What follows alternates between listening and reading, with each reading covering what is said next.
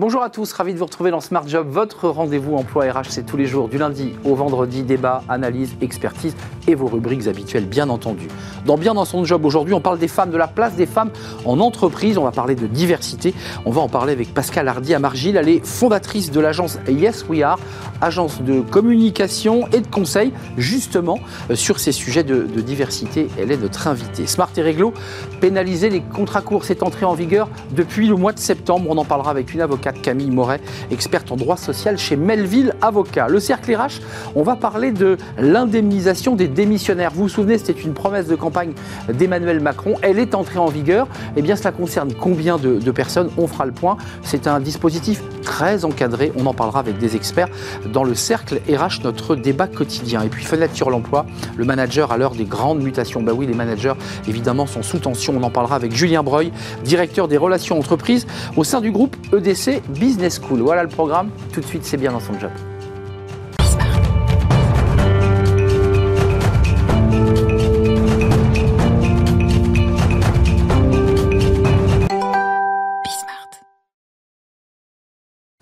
Faire de la place euh, aux femmes euh, dans les entreprises. C'est un sujet qui est au cœur de, de l'actualité.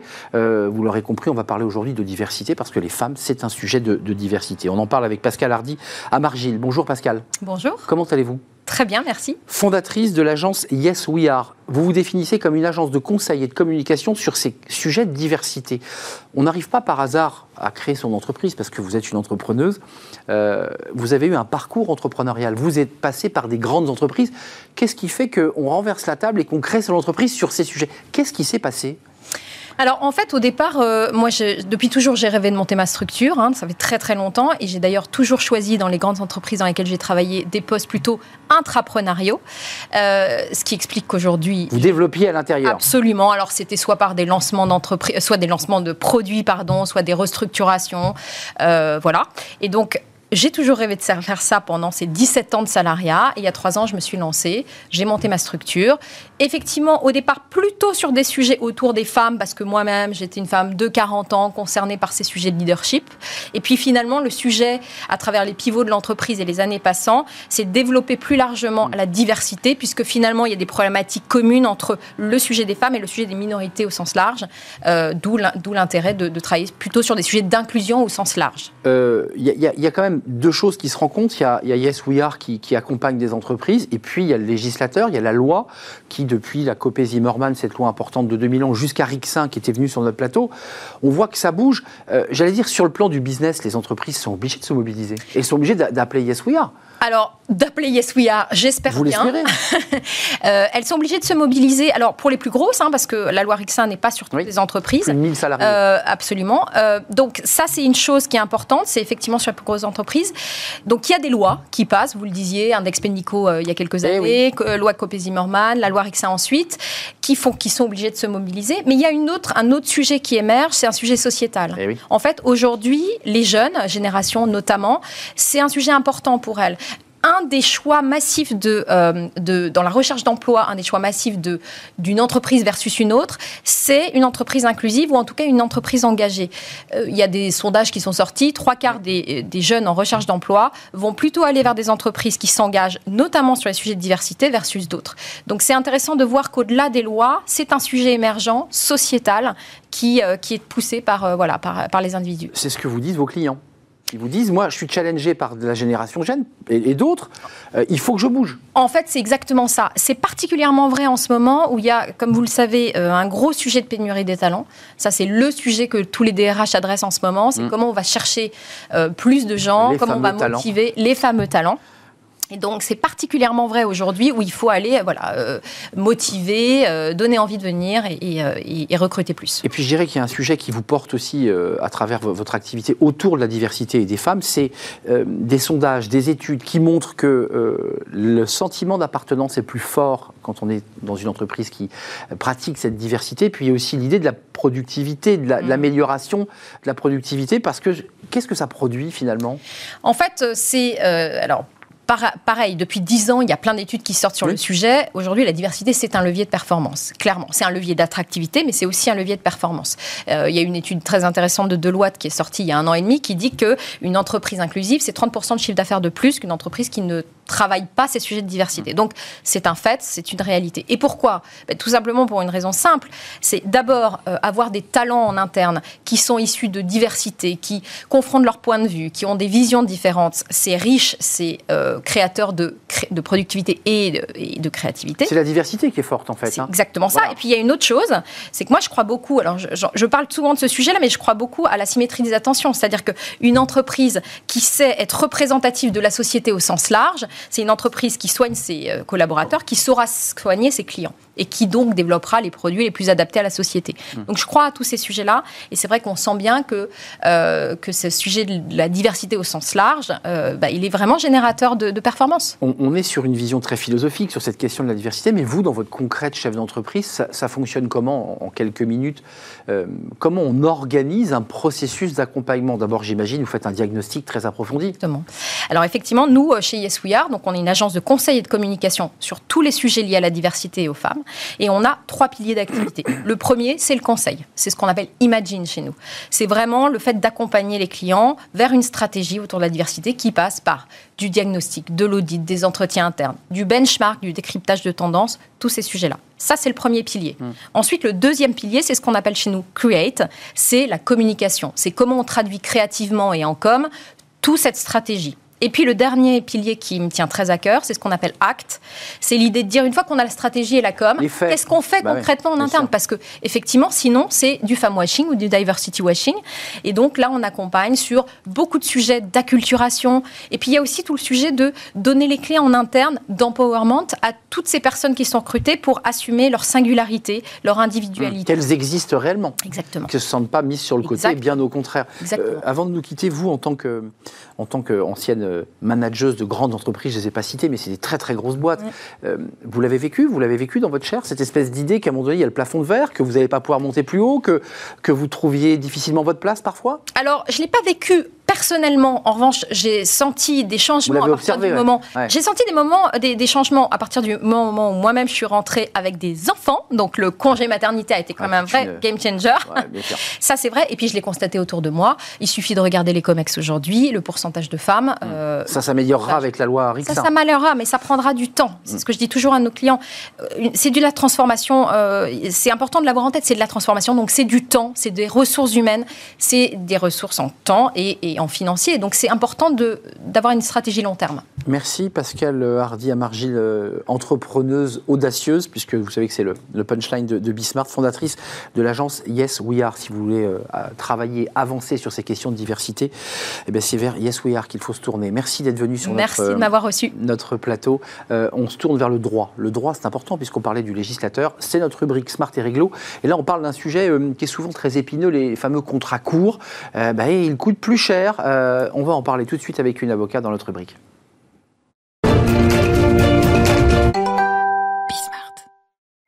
Smart et réglo, le droit, rien que le droit. On en parle aujourd'hui euh, du droit avec Camille Moret. Bonjour Camille. Bonjour Arnaud. Ravi de vous accueillir. C'est la première fois que vous venez dans notre rubrique. On a quelques avocats euh, qui, de manière récurrente, viennent et vous faites euh, vos premiers pas dans, Smart Job et dans cette rubrique, experte en droit social, droit du travail chez Melville Avocat.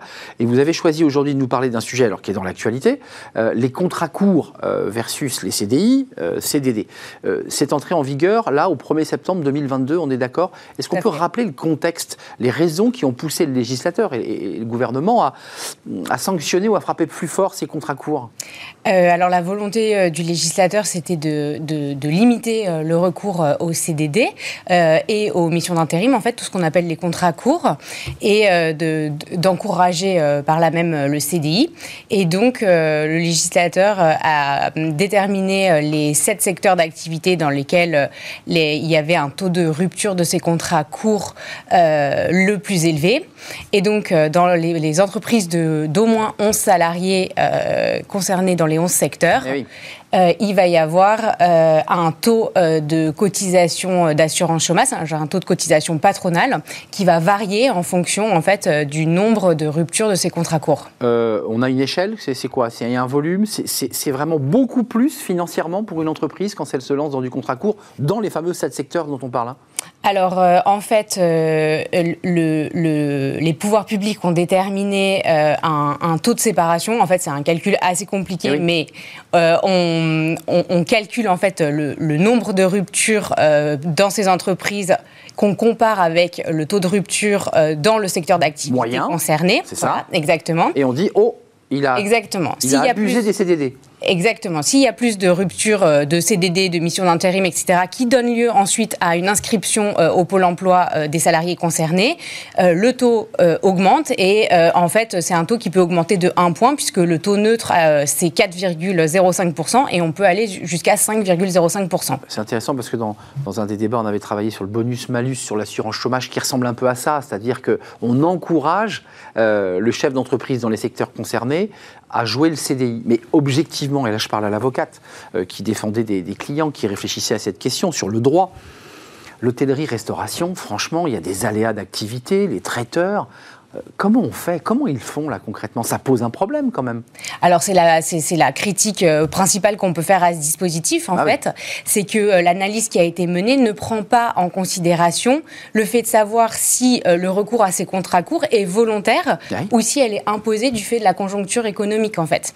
Et on sait, notamment dans l'hôtellerie-restauration, qu'il y a une pénurie de main-d'œuvre en ce moment et que finalement, le recours au CDD ou au contrat d'intérim, aux missions d'intérim, euh, n'est pas forcément volontaire. Et donc, euh, l'employeur va se voir imposer la double sanction. D'abord, d'avoir euh, des, contrats qu'il n'a pas choisis et, et, ensuite un taux de cotisation supérieur. concrètement, l'hôtellerie-restauration ne va pas arrêter du jour au lendemain les CDD, enfin, objectivement. Alors, il y a d'autres secteurs, hein. il y a le cinéma, et on va en parler, le cinéma, l'audiovisuel, puisque c'est un sujet qui nous concerne. Oui. Là aussi, contrat de grille, CDD par rapport à des missions, des missions de télé là aussi, l'employeur n'a pas intérêt à ouvrir un CDI. Tout à fait. Alors, le, pour ce qui est cinéma, télé, tout ça, ça n'est pas dans les oh, sept oh, secteurs d'activité. Mais effectivement, pour l'hôtellerie-restauration, euh, de toute façon, l'employeur n'a pas d'autre choix parce que euh, quand il y a une pénurie de main-d'œuvre, euh, on prend finalement, enfin, on conclut les contrats que l'on peut conclure. Bah oui. Donc, effectivement, ils ne vont pas arrêter du jour au lendemain de conclure ce genre de contrat parce que sinon, ils ne pourront tout, tout bonnement pas travailler. mais Camille, une question un peu technique mais, mais fondamentale souvent, et on a eu des invités sur ce plateau qui, d'ailleurs euh, avaient ce business, qui était de l'intérim hôtellerie-restauration. C'est-à-dire que l'hôtellerie-restauration appelait cette agence d'intérim spécialisée et prenait, comme vous le dites, celui qui venait. Mais là, de fait, quand il passe en intérim, il est en, CD, en CDD. Alors, quand il est en intérim, il est en intérim. C'est un autre contrat court. Donc, il est distingué du CDD classique. Oui, mais par contre, il rentre dans euh, le dispositif. Le dispositif vise tous les contrats courts. Donc, c'est les CDD, les missions d'intérim, tous les contrats euh, qui ne sont pas finalement euh, un CDI. avant de nous quitter, parce qu'il y a tout le débat de la jurisprudence, le droit du travail est aussi constitué de jurisprudence. Est-ce qu'il y a des recours Parce que c'est trop tôt pour le savoir. On est au mois de septembre, ça a démarré il y a une quinzaine de jours. il y aura des recours. Il y a des clients qui vous disent Moi, c'est pas possible, je vais faire un recours. Comment ça peut se passer, la jurisprudence, sur ces obligations de, de CDI alors, je ne sais pas s'il y aura euh, de la jurisprudence, parce qu'en fait, euh, là, il y a un taux à appliquer et, euh, et à payer. Et à payer, exactement. Par contre, il y a, là, les sept secteurs qui ont été définis l'ont été pour une période de trois ans. Et à la fin de cette période de trois on ans, on voit, c'est pas un dispositif qui est temporaire, dans le sens où, au bout de trois ans, normalement, euh, les pouvoirs publics n'ont pas prévu d'arrêter ce dispositif. Par contre, on peut l'étendre ou sortir certains secteurs. Et euh, il y a quand même une précision euh, importante qu'il faut faire, c'est que pour l'instant, les secteurs qui sont, enfin les entreprises qui ont été les plus touchées par la crise de Covid-19 sont exemptées de ce dispositif. Et donc on revient à un débat de l'hôtellerie-restauration, c'est-à-dire ce qu'elles auraient dû payer par des CDD, elles ont été exonérées par la crise Covid, on est d'accord oui. Pour l'instant, elles ne sont pas concernées. Alors, en fait, euh, l'analyse est trop, euh, trop fine. certaines sont quand même concernées, d'autres non. Euh, mais, mais certaines sont quand même concernées par ce problème. Il nous reste 10 secondes. Est-ce que vous avez le sentiment, vous, l'avocate, la spécialiste, qu'on va vraiment créer des CDI, des CDI avec cette loi de bonus-malus ou de taxation par cotisation? Alors moi, je pense que c'est la, critique qu'on peut faire à ce dispositif, c'est qu'en fait, le législateur, bien que je ne sois pas législateur, donc je ne peux pas parler à sa place, mais on peut se dire que la volonté du législateur, c'était finalement plutôt d'encourager la conclusion euh, de CDI plutôt que de limiter euh, le recours au contrat court, au CDD. et donc, on aurait pu imaginer d'autres euh, dispositifs, comme par exemple une modulation à la baisse euh, du taux de cotisation euh, en fonction du nombre de salariés. Plus l'employeur a un nombre de salariés important, plus le taux de cotisation baisse. Mm. Et on voit bien que pour l'État, ce serait plus rentable d'avoir une entreprise où, quand on a 100 salariés, on paye 35, bah un, taux de 35%, en comparaison avec une entreprise de 20 salariés où on paye un taux de cotisation de 45%. C'est une idée intéressante, en effet. Mais vous n'êtes pas législatrice, évidemment. malheureusement. Eh non, vous êtes avocate. Merci. avocat. Merci euh, Camille Moret, experte en droit social, Melville, avocat. Vous revenez quand vous le souhaitez nous éclairer parce que c'est un sujet euh, évidemment important qui, impacte un, des, un, certain nombre de, secteurs d'activité en pénurie d'emploi. Merci de nous avoir rendu visite. On, fait une courte pause. On va se tourner vers un autre sujet d'ailleurs qui est assez lié au débat qu'on vient d'avoir sur l'indemnisation des démissionnaires. Ça, ça avait été une, une annonce de campagne d'Emmanuel Macron. Alors qu'en est-il exactement? Quel est le chiffre exact de ceux bah, qui ont franchi le pas et qui ont bénéficié de cette indemnisation? Vous allez le voir, c'est très encadré, un peu complexe aussi. On fait le point avec des experts juste après la pause.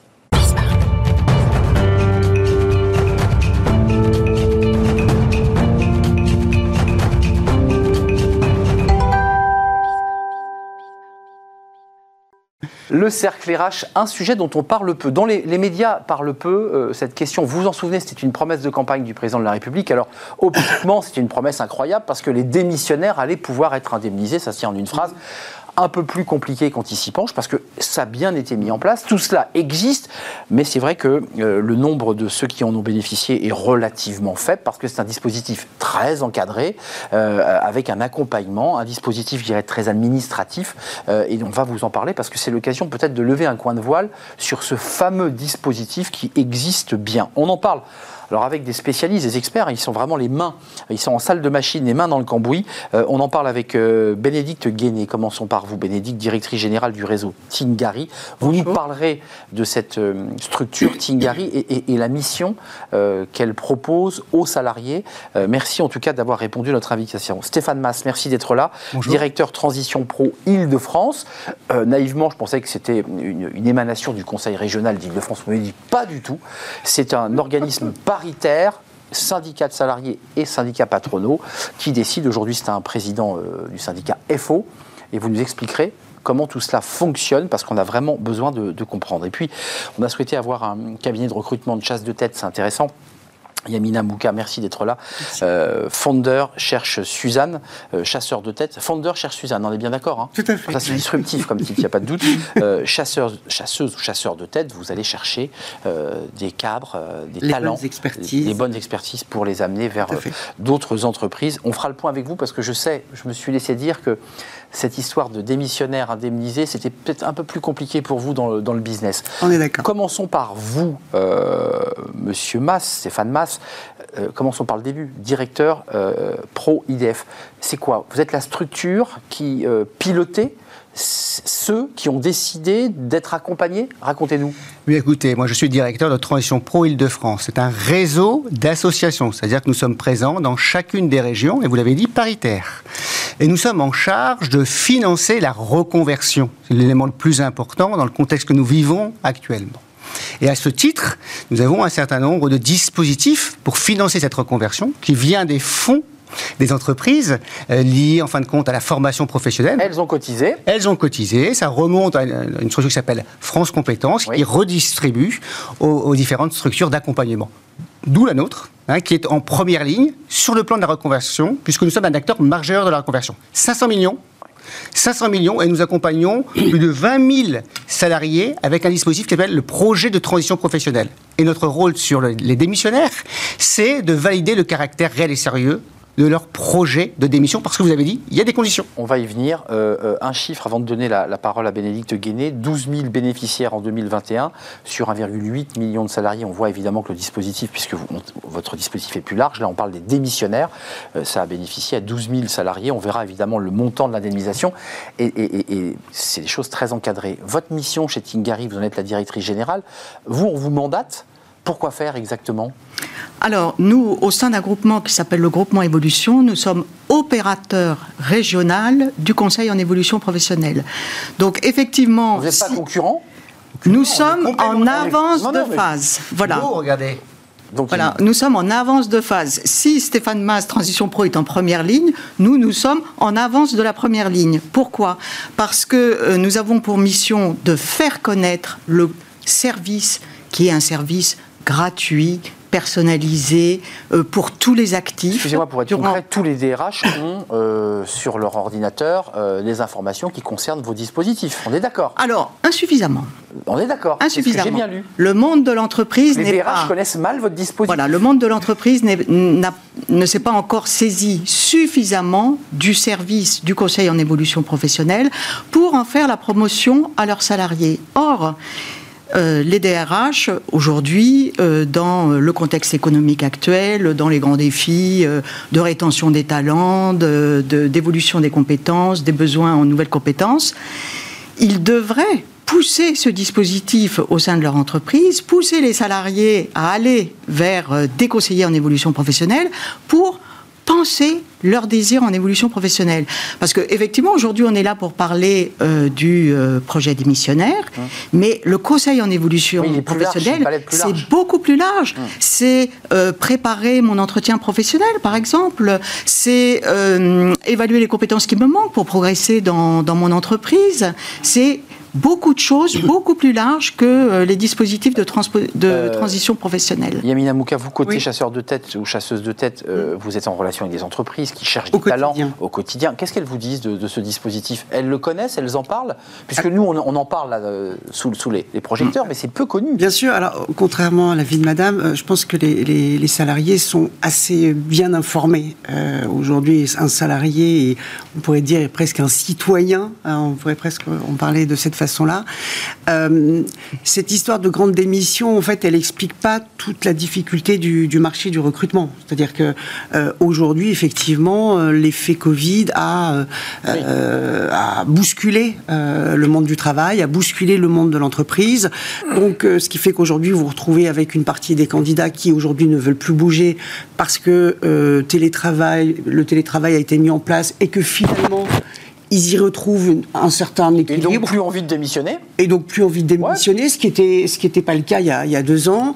Euh, d'autres effectivement euh, vont euh, sont plus dans une quête de sens. D'autres finalement ont été augmentés. Enfin voilà, il y, a effectivement un, phénomène qui d'autres veulent monter leur entreprise.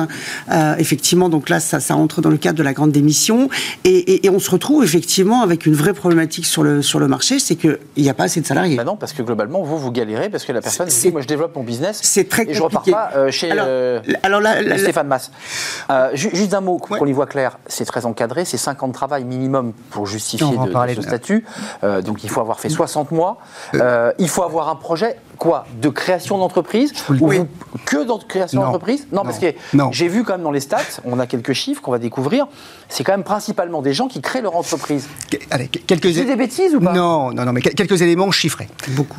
première, euh, première chose, euh, c'est grande mobilité. Euh, et, non pas euh, les personnes ne, partent pas et, et s'arrêtent de travailler. Première chose, ça. je vous donne un élément. 2,7% des actifs ont démissionné au premier trimestre.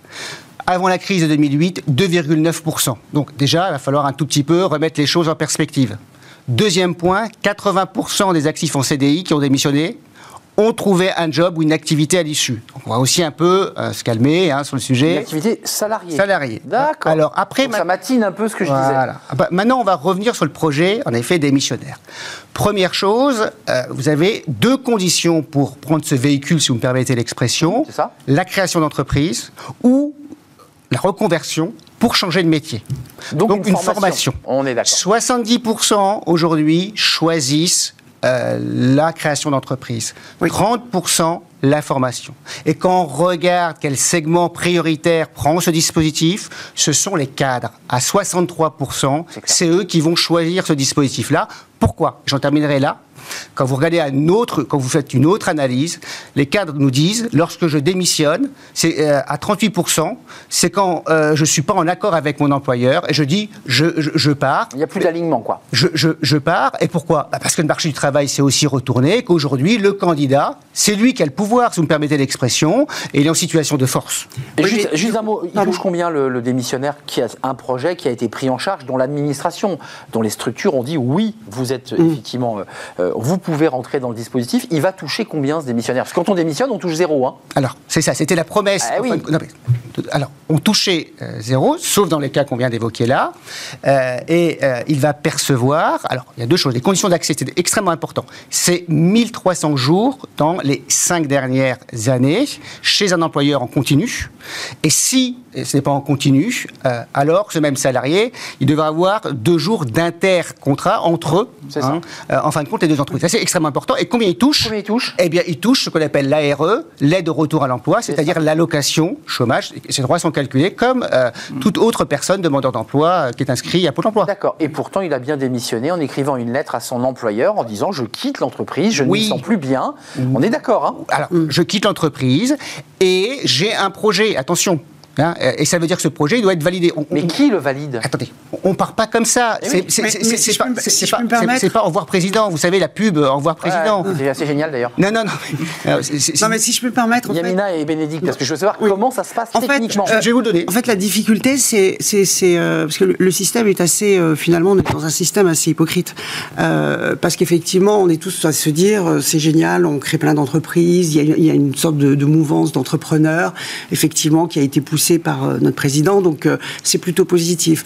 Moi, sur le terrain, ce que je constate, c'est que euh, monter une entreprise parce que vous n'êtes plus heureux dans la vôtre, monter une entreprise parce que vous êtes en dépression, monter une entreprise parce que ça ne correspond, ça ne correspond, enfin, votre entreprise ne vous correspond pas, je suis pas certaine que ce soit les, les, les, les bons choix. Bénédicte, excusez-moi Yamina. Bénédicte, concrètement, là, il y a effectivement l'idée que quand on part créer son entreprise, peut-être un peu pour oublier ses souffrances, mais on règle rien, c'est ce que dit Yamina. Bien sûr. Et il y a un risque, mais sur le plan technique, le salarié a poussé la porte de son DRH ou de son manager. Il a déposé sa lettre.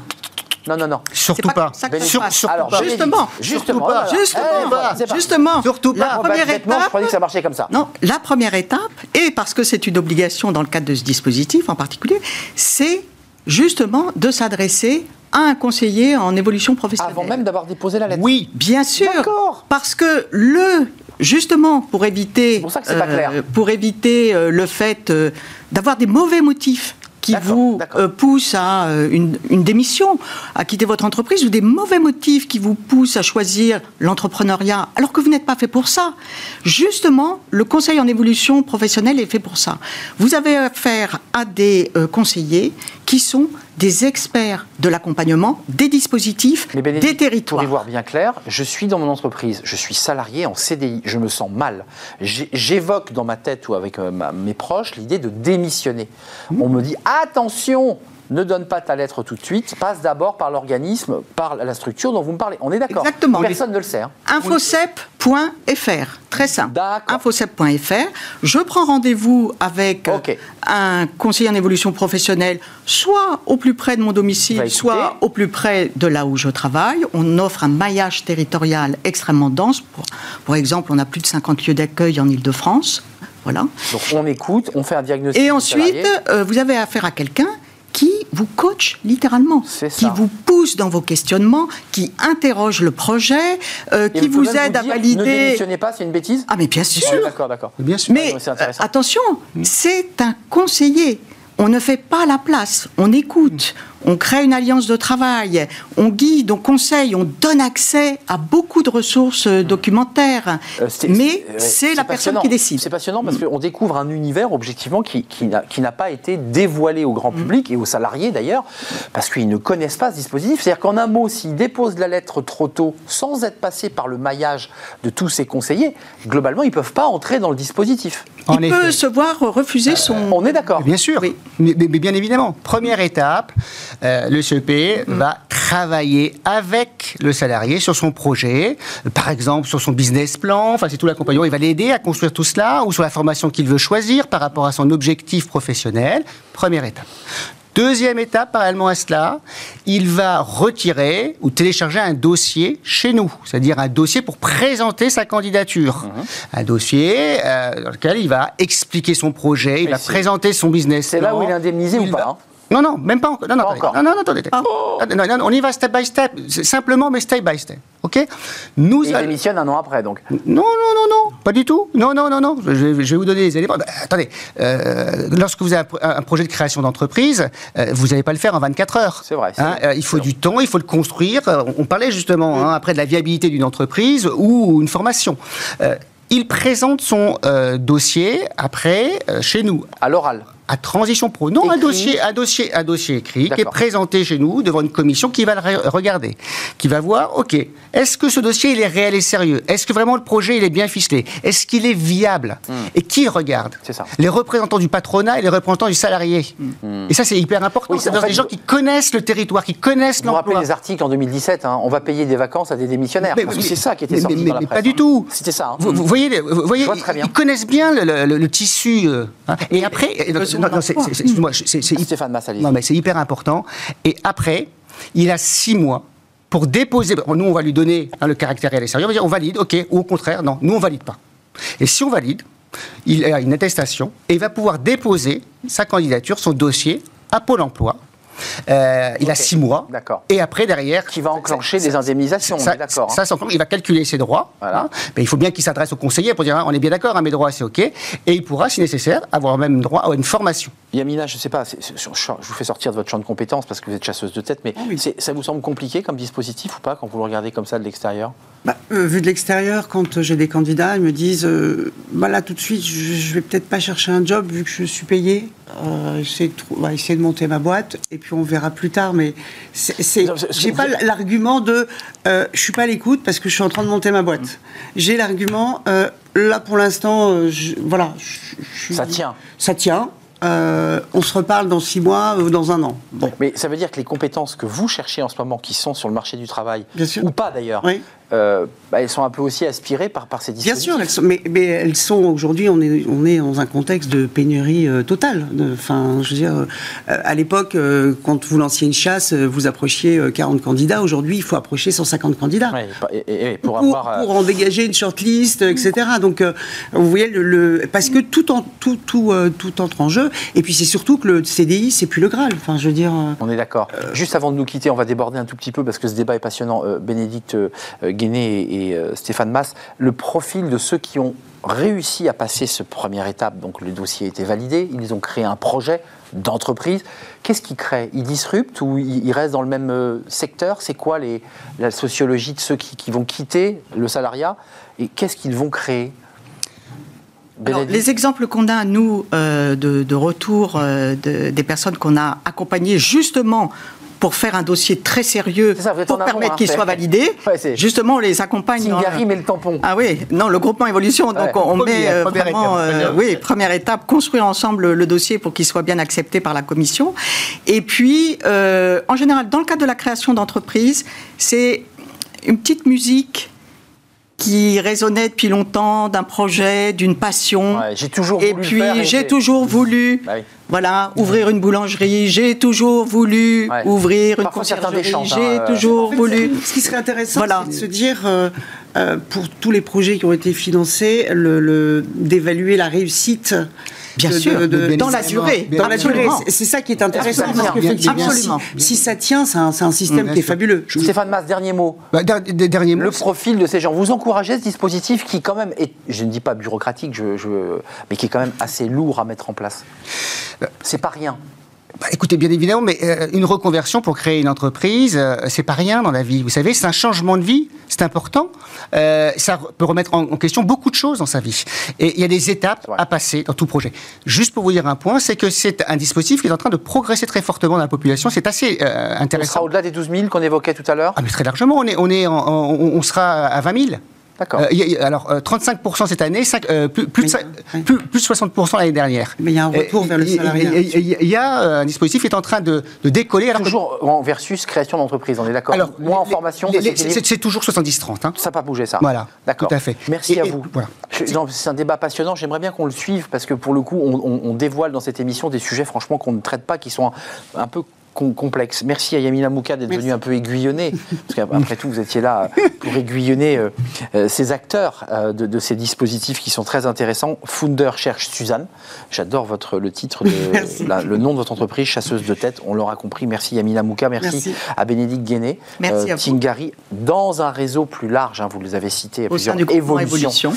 merci, directrice de transition, directrice pardon, générale du réseau Tingari. Puis merci à Stéphane Mass, organisme Paris Transition Pro Île-de-France, les syndicats patronaux et salariaux, qui sont le fruit des cotisations finalement de, que, l'on retire. Un, dernier mot. Un dernier mot. Euh, nous ouvrons les semaines de l'évolution professionnelle sur les 15 premiers jours d'octobre, sans webinaire gratuit pour tout savoir euh, sur l'évolution professionnelle, conseil en évolution. Mais si vous veniez nous en reparler sur le plateau Absolument. Pour teaser euh, cet Rendez-vous est pris. Ça, ça, ça, vous dirait Avec plaisir. Eh bien écoutez. Journée porte ouverte le 1er octobre pour tous les salariés qui veulent se reconvertir.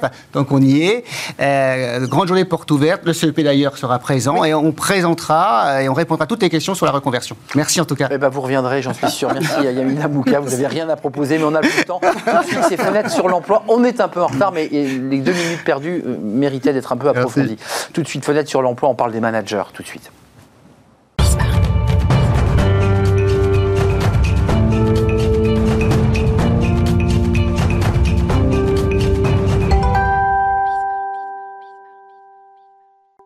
On termine avec fenêtre sur l'emploi avec Julien Breuil. Bonjour Julien, Bonjour. directeur des relations entreprises groupe EDC Business School.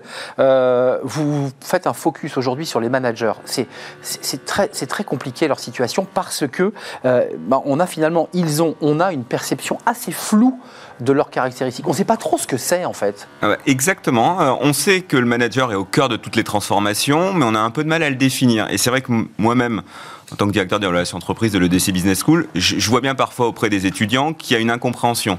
Est-ce qu'un cadre, c'est un manager? Est-ce qu'un manager, c'est un cadre? La réponse est, non. Il n'y a que 54% des cadres qui sont des managers. Est-ce que c'est inné? Est-ce que c'est acquis? Euh, alors il y en a qui en rêvent dès le matin en se levant. C'est pas forcément le cas. C'est plutôt les top managers. Mais la réalité, c'est qu'on est plutôt sur des cadres qui deviennent managers, mais sans l'avoir forcément souhaité au démarrage de leur carrière. Euh, on va, il y a quelques chiffres qui sont euh, intéressants, mais le manager, c'est quand même quelqu'un qui, d'une manière ou d'une autre, a une gestion d'équipe.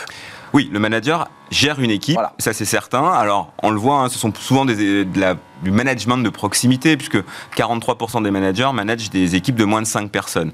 Après, vous avez les top managers, qui eux ont des équipes qui sont beaucoup plus staffées, aux alentours d'une vingtaine de personnes.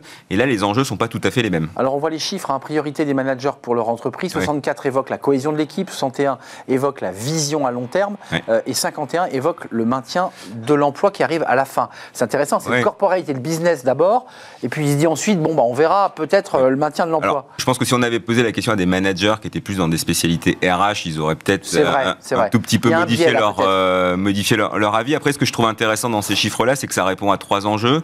Le premier, c'est la cohésion à l'heure du travail hybride. Le deuxième, c'est quelque part de donner du sens, parce qu'ils doivent donner une vision. Le troisième, c'est le maintien dans l'emploi.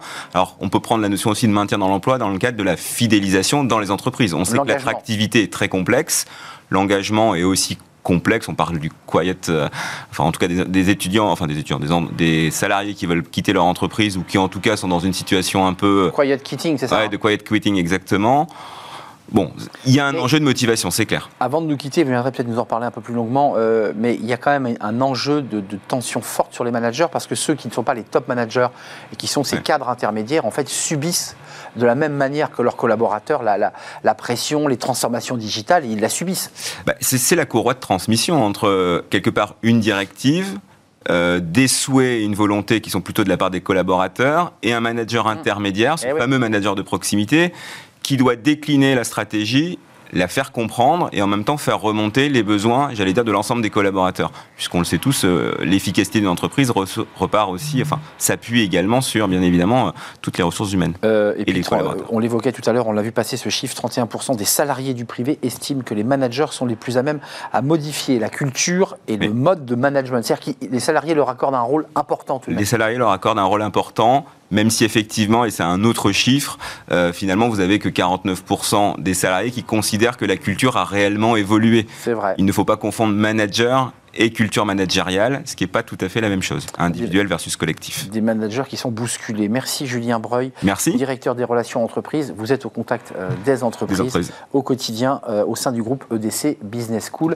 Euh, merci à toute l'équipe qui m'a aidé à préparer cette émission. Merci Raphaël à la réalisation. Merci à Alexis pour le son. Merci à Nicolas Juchat pour la... qui me parlait dans l'oreillette. Et puis on va terminer aujourd'hui parce que nous sommes dans la cinquième édition eh bien, des Restart Pôle emploi.